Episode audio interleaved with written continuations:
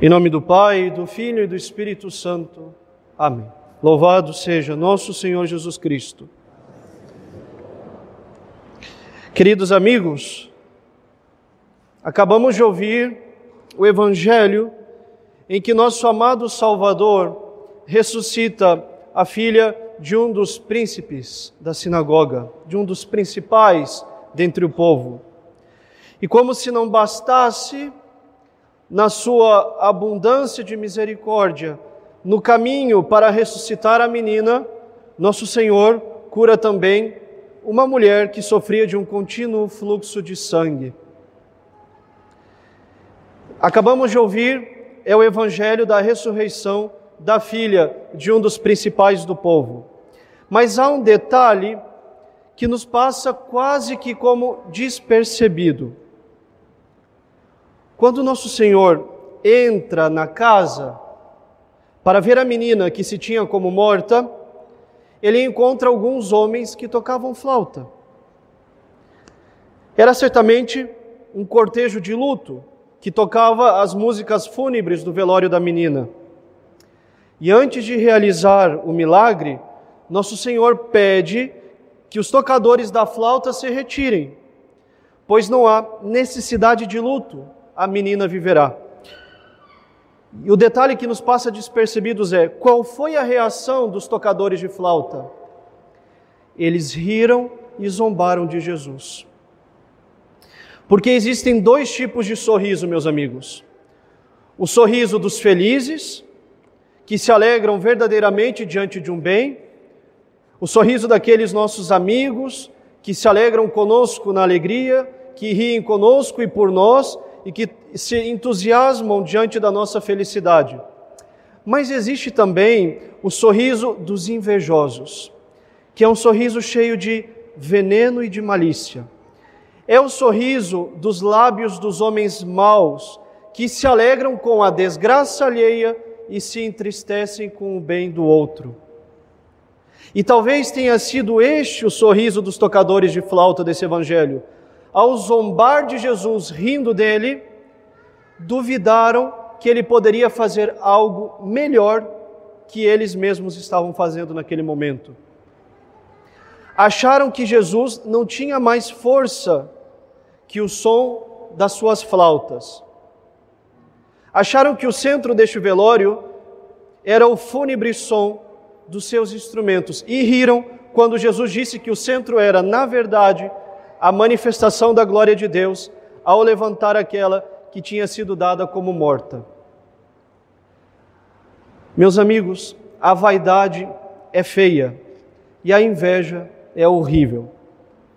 O homem vaidoso gosta das pessoas e das coisas enquanto elas refletem a sua própria imagem. Os vaidosos amam os espelhos e talvez o espelho que os vaidosos mais procuram não é aquele de vidro que encontramos em nossas casas, mas os olhos do próximo. O vaidoso olha para o próximo com o interesse, que é o interesse de descobrir se o outro reflete a sua própria imagem. No fundo, ele olha para o outro e pensa: será que ele pensou que era interessante o que eu fiz? Será que ele gostou do meu ponto de vista e da firmeza das minhas decisões? E nada causa maior prazer ao vaidoso do que experimentar a alegria de tudo que se relaciona com ele, de que todos concordem com ele, de que a sua opinião seja vista como verdade e de que o opinável e de que outras vias de pensamento desapareçam diante da sua opinião. Se é verdade que as nossas obras são reflexo de nós mesmos, é verdade também que os vaidosos exageram exageram tanto isso que padecem do mal do perfeccionismo. E na religião, esse perfeccionismo assume um outro nome na vaidade, o puritanismo. Só pode conviver comigo o que está de acordo com o meu conceito de perfeição. O perfeccionista é aquele que trabalha para que a sua imagem seja sempre bem vista. Normalmente, ele se preocupa muito com as coisas opináveis, daquilo que as pessoas podem manifestar opinião, porque na opinião há o risco de que a opinião do vaidoso não seja considerada, porque ele não suporta que a opinião alheia contradiga a sua própria maneira de conceber as coisas. O vaidoso se recusa a ver o bem onde há o bem e vê sempre o mal nas obras que não são suas obras. A vaidade dos vaidosos, meus amigos, tem que necessariamente coincidir com a verdade do vaidoso. A voz dos outros deverá ser sempre um eco da sua própria voz. E se não for assim, ele se exalta, surge a discussão, surge a desavença. E o resultado qual é? A solidão do vaidoso. Ninguém suporta a sua presença, pois ninguém se resigna a não ter voz, a ser simplesmente o eco da voz de alguém. Gustavo Corsão sintetizava o perfil da personalidade de um vaidoso dizendo: Todas as coisas, todas as opiniões são como o espelho da sua própria importância, da sua própria face, que para ele é grande, para o vaidoso é grande, a única realidade em torno da qual o mundo inteiro é apenas uma moldura. E se a vaidade é feia, meus amigos, a inveja é horrível. O sorriso destes flautistas do evangelho de hoje foi o sorriso de deboche. E o deboche, meus amigos, é filho da inveja, é neto da vaidade.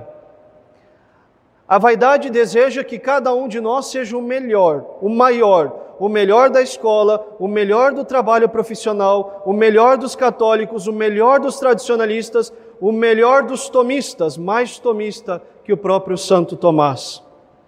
Santo Tomás, ele mesmo que não se recusava a ver o bem fora de si, que citava inclusive filósofos não cristãos, sem entrar em conveniência com os erros desses, sabia reconhecer o bem que fizeram. O mesmo Santo Tomás, que definiu a inveja como sendo a tristeza perante o bem alheio. Vejam que coisa feia, a tristeza perante o bem alheio, porque esse bem é considerado para o invejoso como um mal próprio, feito a si mesmo, pois se julga que o bem do próximo diminui a nossa excelência, a nossa honra, a nossa perfeição, a nossa felicidade. O fruto da inveja, meus amigos, é feio, é horrível, é a tristeza pelo bem do outro.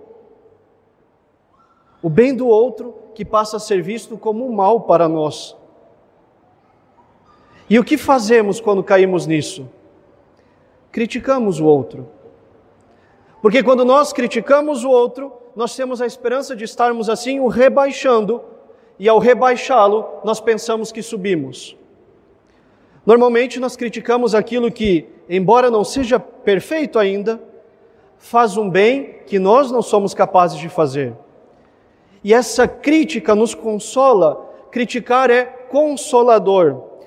É tão consolador reparar nos defeitos de alguém de quem luta para fazer o bem, ainda que este não seja perfeito.